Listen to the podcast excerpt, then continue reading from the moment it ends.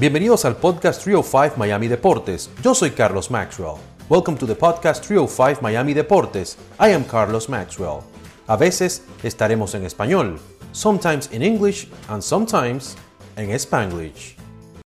¿Qué tal? El pelotero Miguel Cabrera se convirtió recientemente en el jugador número 28 de las grandes ligas en llegar a 500 cuadrangulares es el primer venezolano que logra la hazaña, el primer miembro de los Detroit Tigers y el primero en toda la gran carpa desde el Big Papi David Ortiz, quien llegó a esa cantidad en el 2015. De hecho, Cabrera es apenas el sexto jugador que llega a los 500 que nace fuera de Estados Unidos. Los otros son el Big Papi David Ortiz, como lo mencionamos, Albert Pujols, Sammy Sosa, Rafael Palmeiro y Manny Ramírez.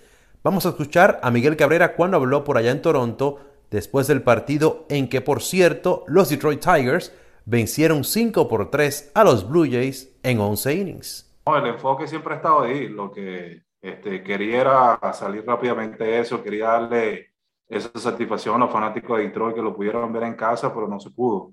Este, he estado concentrado en tratar de hacer buen contacto con la pelota, pero me han, me han pichado difícil como me decían mucho, este, nadie quiere ser número 500 este, en esa cifra.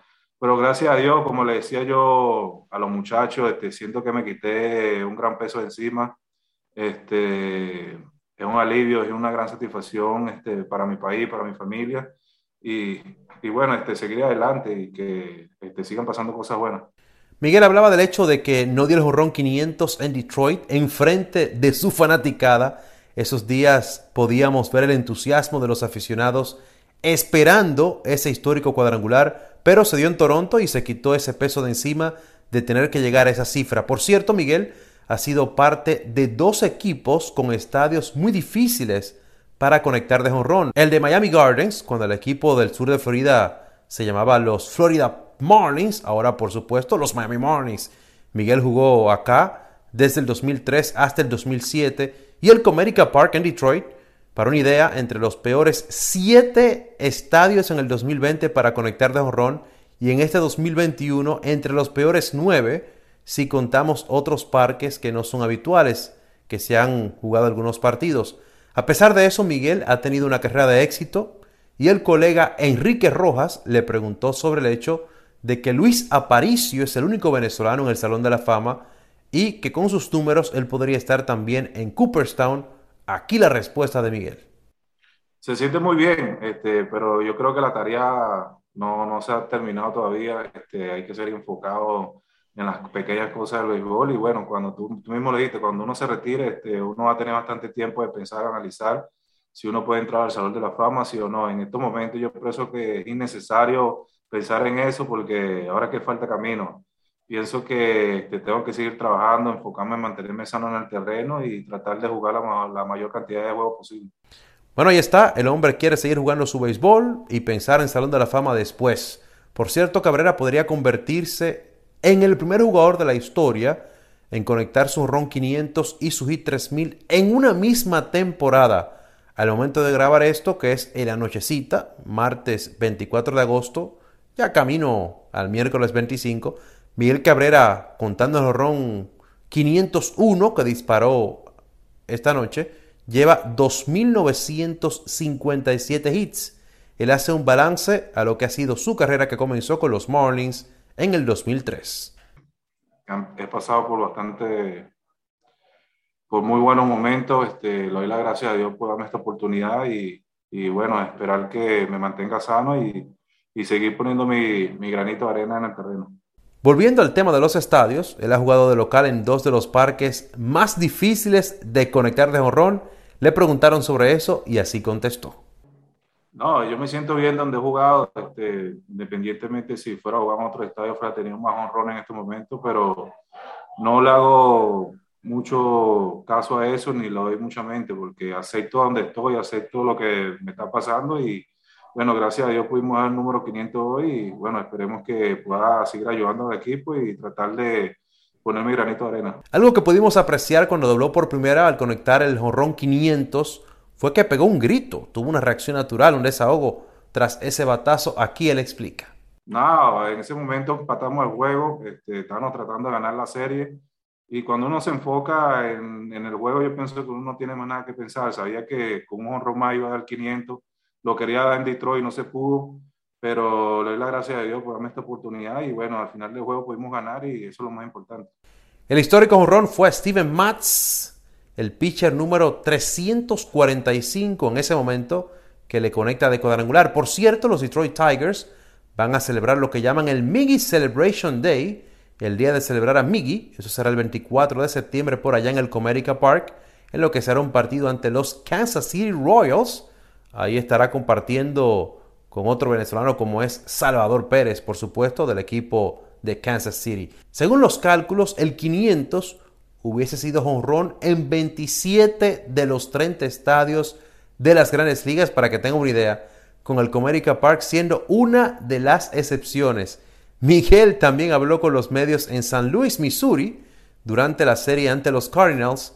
La colega Mari Montes, a quien hemos tenido aquí en nuestro podcast 305 Miami Deportes, le preguntó de que quitando el primero y el 500, que cuál es su cuadrangular favorito. Ella mencionaba que para ella fue uno a principios de esa temporada bajo la nieve. Así contestó Miguel. Uh, hay varios, hay varios este, honrones que, yo creo que me han marcado mi carrera, pero uno creo que es el, el que le di a Roger Clement en los playoffs, el que le di a Mariano también. Pero hay uno muy especial que no recuerda a nadie, pero fue en los playoffs contra los Yankees, que era el juego número 4, creo, que era contra Sisi Sabatia, que fue un honrón de dos carreras, que nos dio la ventaja este, para ganar ese partido también. Y se lo di a Sisi Sabatia. Este, yo creo que eso fue uno de los honrones que, que siempre me han marcado a mí en mi carrera y que este, siempre lo recordaré. Luego Daniel Álvarez, hijo de Mari Montes, le preguntaba sobre una lesión de rodilla que Miguel ha dicho que ha estado padeciendo en los últimos 3 a 4 años. Dani le preguntó sobre el reto físico y mental de jugar bajo esas condiciones. Bueno, primero no es fácil este, lidiar con eso todos los días porque al pararse uno toda la mañana uno sabe cómo amanecer eh, la dolencia y todo eso. Algunas veces amanece bien, algunas veces no. Pero eh, eso se ve reflejado de tantos días libres que me da el manejo también. Este, por cierto, estoy jugando hoy, mañana no. Eh, siempre tenemos que estar jugando con eso. Siempre el tema y yo tenemos una buena comunicación para ver cómo me siento, este, si tengo que descansar, si no, pero es un, trabajo constante. Yo creo que una de las, declaraciones muy importantes que yo, David Ortiz cuando se retiraba, es que él decía que sí, ya podía jugando, pero el cuerpo de él ya creo que ya no le permitía jugar. Este, era la dolencia al pararse, el trabajo diario, los viajes y todo eso, fue lo que él tomó la decisión de retirarse. Pero no, yo mentalmente siempre me preparo, he estado jugando con esta lesión hace mucho tiempo, en mi carrera me he lesionado y he jugado partidos también así, eso yo no lo pongo como excusa. Pero sí me ha afectado mucho en mi mecánica de bateo, sí me ha afectado mucho a la hora de buscar picheo, que si falla un picheo se hace difícil porque ahora con esa zona de strike que tenemos que es arriba y abajo, este, que es donde dominan los bateadores, este, es muy difícil porque uno tiene que buscar mucho pichado afuera de la zona de strike. Y eso es lo que me ha afectado más en, los últimos, bueno, repito, últimos años, porque he tenido que ampliar mi zona de strike y, y encontrarme una zona de strike diferente a la que tenía hace muchos años atrás. Miguel también habló sobre otros peloteros venezolanos, también que desea que sigan creciendo y del legado que le quiere dejar a la nueva generación. Muchos chamos que estén viendo esto, que siempre me dicen, ¿cuál es tu legado? ¿Qué quieres darle mensaje? Yo solamente yo quiero que ellos me vean y digan que si yo pude, ellos también pueden. ¿Tú me entiendes? Que no se pongan límites y que gracias a Dios este, estamos rompiendo nuevos récords y bueno, que ojalá que Acuña, Todos esos peloteros que vienen en relevo este, puedan romper todos los récords que estamos haciendo nosotros ahorita y que el legado de Venezuela siga creciendo. Y otra hazaña que busca Miguel Carrera es, señores, la de llegar a los 3.000 hits. Y como le digo a muchas personas, este, para mí el, lo, más, lo más que yo quiero hacer en mi carrera es llegar a los 3.000 hits. Este, yo pienso que es una de las metas principales donde yo quiero lograrlo. Yo creo que eso va a ser como que algo como que, ok, ese fue como que tu sueño de tirar 3.000 hits y es algo que, que en realidad lo estoy buscando y bueno, seguiré trabajando para eso. También habló de a quién le dedica el éxito que está viviendo en estos momentos. Primero a mi familia, este, el gran soporte que tengo, este, a todos los fanáticos, a todas las personas periodistas que me siguen de Venezuela, todo eso que siempre me han apoyado durante toda mi carrera, y a mi país, a Venezuela, que yo pienso que esto es grande para ellos, este es un triunfo de todos nosotros, y a pesar de todas las cosas que estamos pasando ya, aunque fuimos no podemos regresar a nuestro país, no podemos disfrutar como, como muchos lo pueden disfrutar. Yo pienso que estamos celebrando este pequeño triunfo para ellos y que, bueno, este, esperemos que le podamos dar más alegría, esperemos que podamos trabajar juntos y que podemos sacar a, a Venezuela adelante, que es un gran país. Bueno, y algo que no sabía y que salió a relucir en el encuentro con los medios virtual desde San Luis es que Miguel Cabrera jugó voleibol y era muy bueno. Aquí su historia en ese otro deporte. Jugaba voleibol, jugaba voleibol y eh, estaba becado para ir a jugar a Suiza después de terminar el colegio, pero le dije a la profesora que no, que no quería y ella se, se puso a llorar, se puso un drama y llamó a mi mamá de que porque yo no estaba aceptando esto. Hasta que mi mamá le pudo explicarle eh, qué era lo que estaba pasando y, y bueno, ella dijo que si yo iba a comer a vivir de béisbol y, y yo le dije que sí.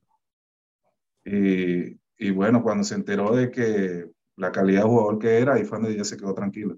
Bueno, señores, ahora esperar el hit 3000 de Miguel Cabrera. Por cierto, ya las grandes ligas anunció el calendario de la próxima temporada y los Detroit Tigers no tienen en agenda visitar a los Marlins en el 2022. Así que seguiremos a Miguel por televisión, de manera virtual o si se visita otro parque. Aquí nuestro estado sí estará en este 2021, pero en el Tropicana Field en San Petersburg, cuando los Tigers visiten a los Tampa Bay Rays eso será del 16 al 19 de septiembre. Esperamos verlo por ahí. Felicidades a Miguel Cabrera, que sigan los éxitos y hasta aquí esta edición. Muchas gracias por haber escuchado este episodio de Trio 5 Miami Deportes. Until next time.